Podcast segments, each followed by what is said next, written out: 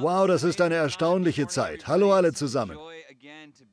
Wir freuen uns sehr, mit Ihnen Gottesdienst zu feiern. Wir sind heute hier in Jerusalem an der südlichen Treppe des Tempelberges.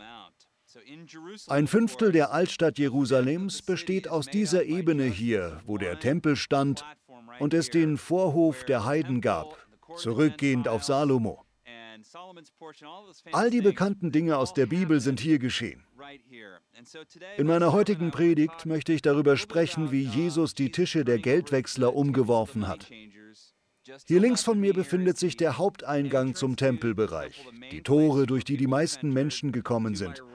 Rechts von mir liegt das, was heute die Stadt Davids genannt wird. Das ist die kleinere, ursprüngliche Stadt Jerusalem, die König David zur Hauptstadt Israels machte zur Hauptstadt Judas. Und da unten liegt der Teich von Siloa, der erst in diesem Jahrhundert wiederentdeckt worden ist. Er diente als Mikwe zur rituellen Reinigung. Wenn man als Jude zum Passafest nach Jerusalem kam, wusch man sich in diesem Teich der Mikwe und dann stieg man diese lange Treppe hinauf. Dabei sang man Psalmen, die speziell für den Aufstieg zum Tempel gedichtet worden war. Damit bereitete man sich innerlich und äußerlich auf den Tempelbesuch vor. Dann kam man an diesen eindrucksvollen Eingang, der einem vermittelte, wow, ich trete jetzt in Gottes Haus ein, in Gottes Gegenwart und Gottes Haus.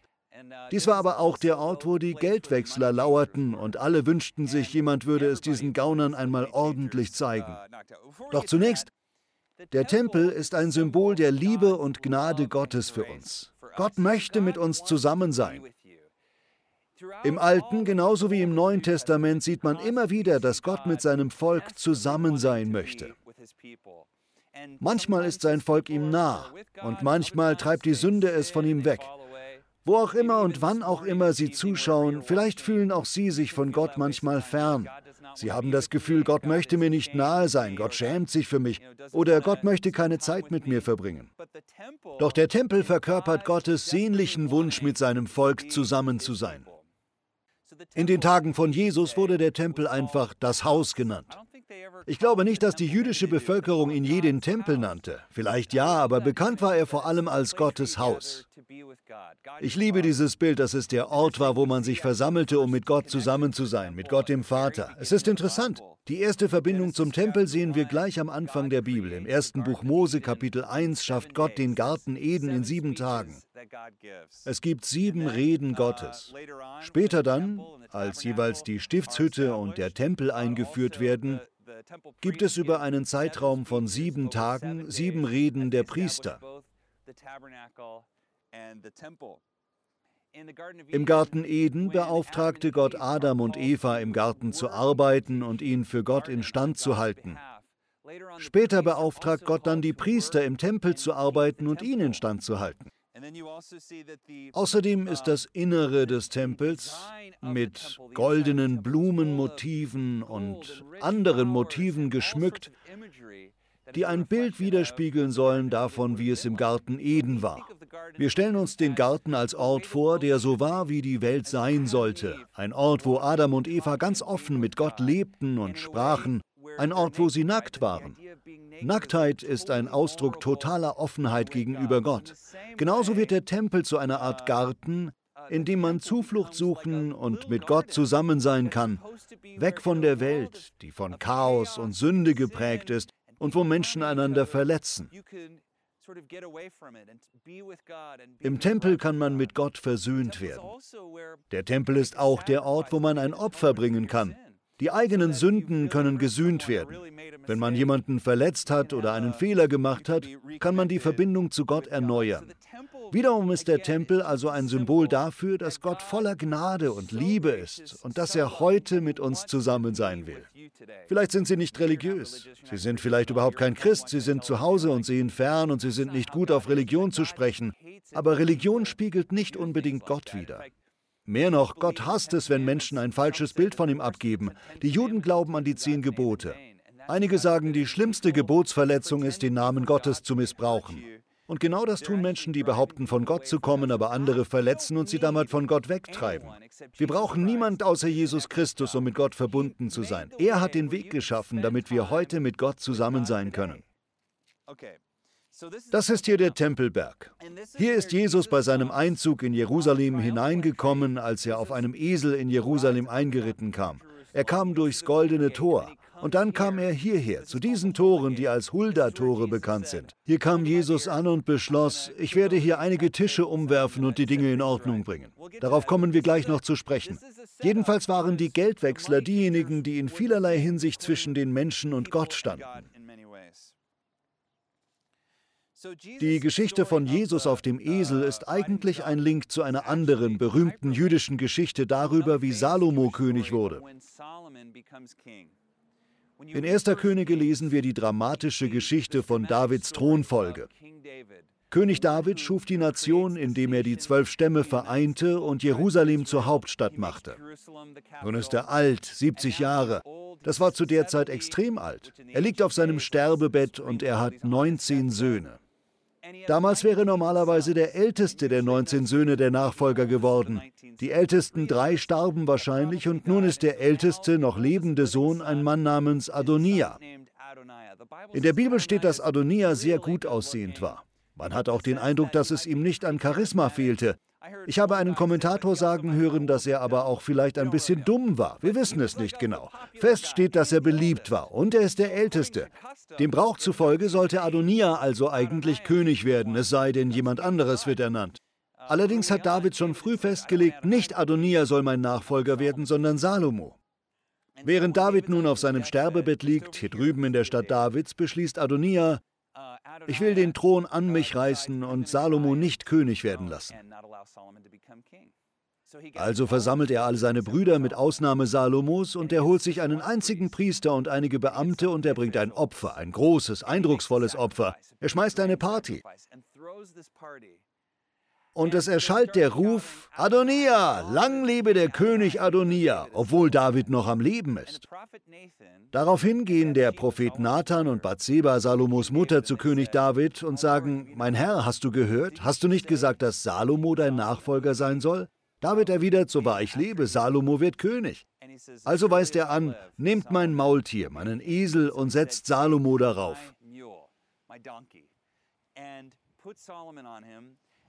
führt ihn zum Kidron-Tal, zur Quelle Gihon, hier unten. Salbt ihn dort zum König und steigt mit ihm dann den Zion hinauf, diesen Hügel hier, und setzt ihn auf den Thron. Und genau das tun sie.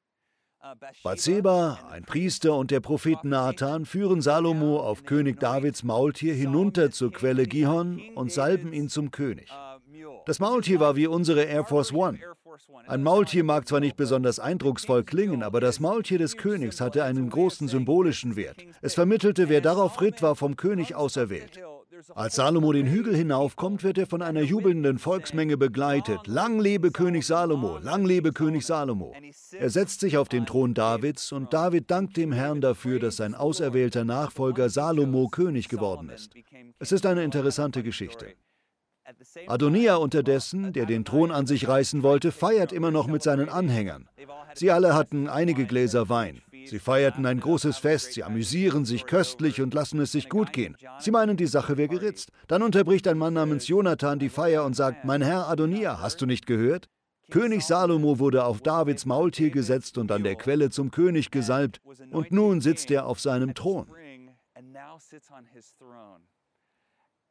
Und dann steht da, dass daraufhin die Anhänger Adonias in alle Richtungen davonliefen. Erst hatten sie ihn laut als König verkündigt und nun verdrückten sie sich in aller Stille, so als hätten sie ihn nie befürwortet. Da gerät Adonia in Panik. Er flüchtet zum Brandopferaltar des Heiligtums und klammert sich an dessen Hörner. Denn das Gesetz schrieb vor, wenn jemand aus Versehen jemanden getötet hatte, konnte er sich an den Hörnern des Altars festhalten und man durfte ihm nichts anhaben, bis er die Hörner losgelassen hatte.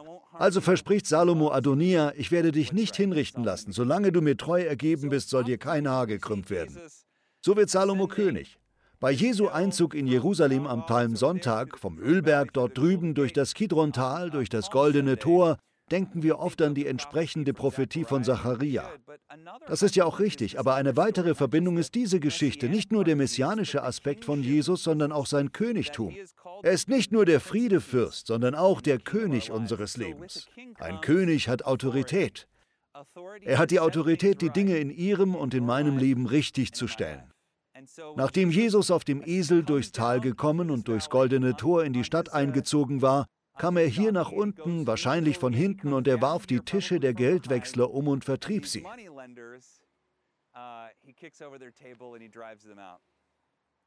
Was hatte es mit den Geldwechslern auf sich?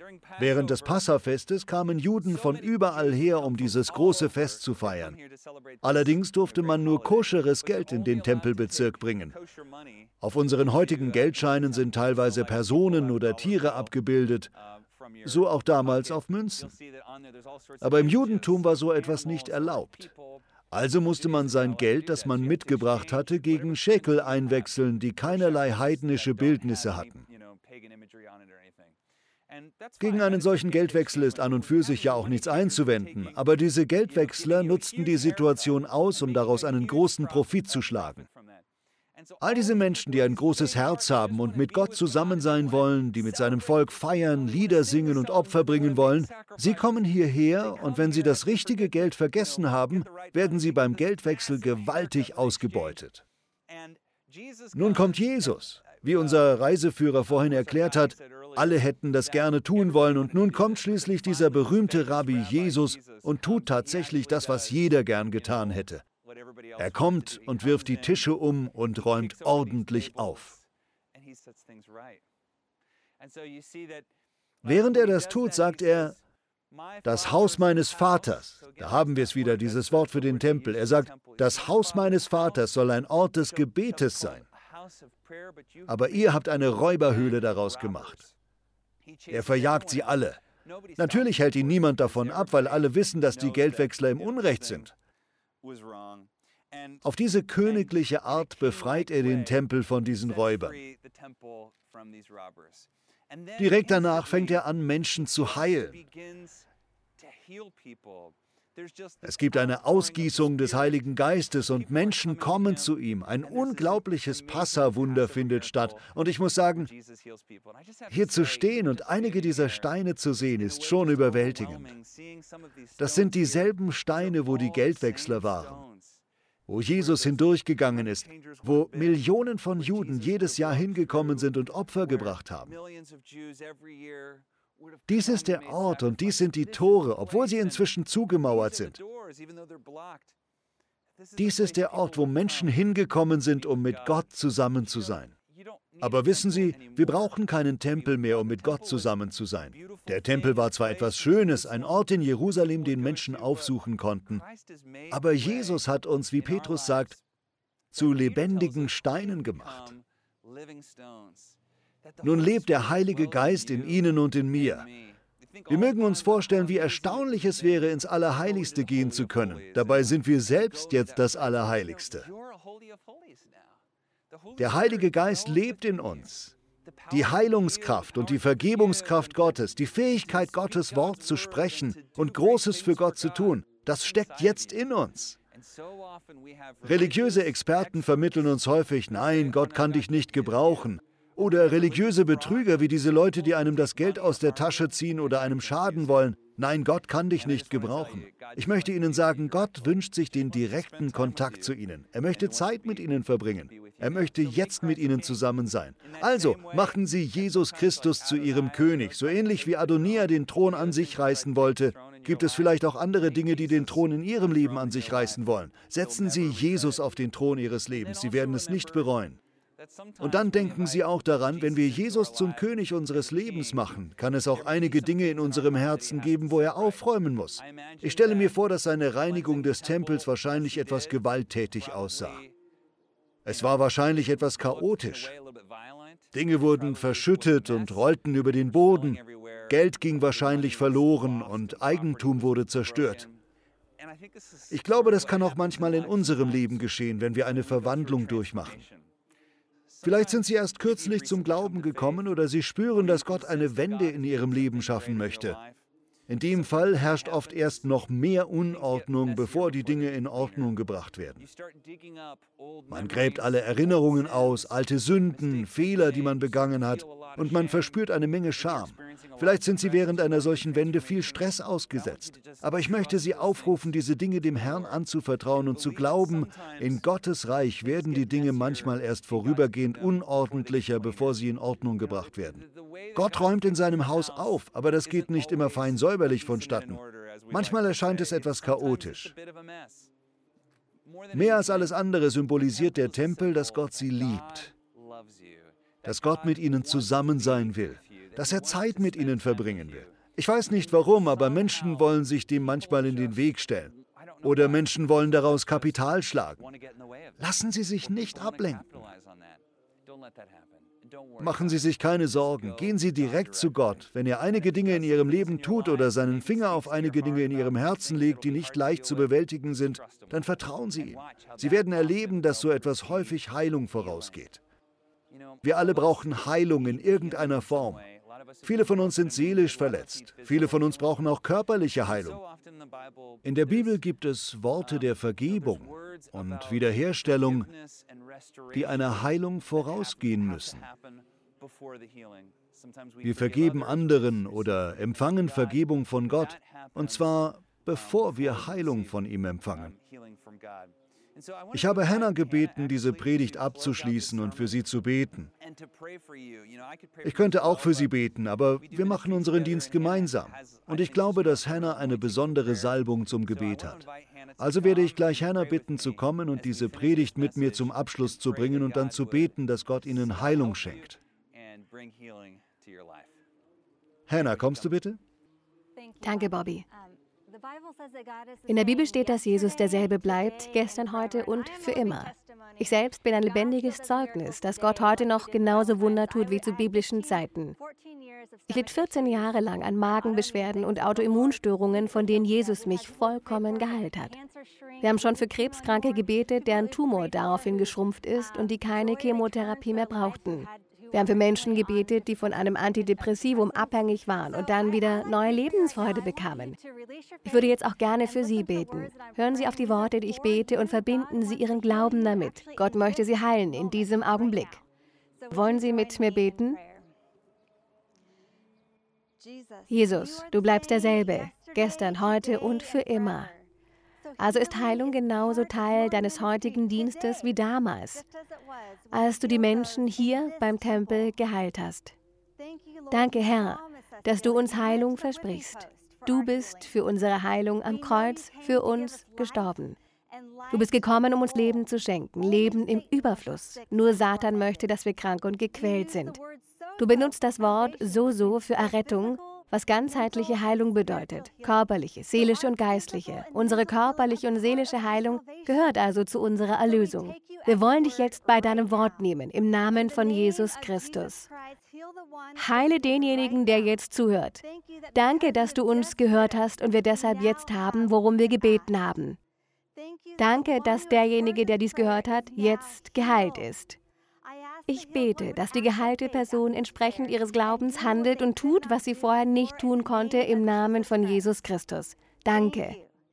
Danke, Herr, für deine heilende Erlösung. Halleluja, danke, Herr. Wir beten im Namen von Jesus. Amen. Amen. Liebe Freundin, lieber Freund, handeln Sie jetzt entsprechend Ihres Glaubens. Wenn Sie Heilung brauchen, tun Sie, was Sie vorher nicht konnten. Der Herr ist auch heute noch wahrlich ein Wunderwirker. Danke, dass Sie mit dabei sind.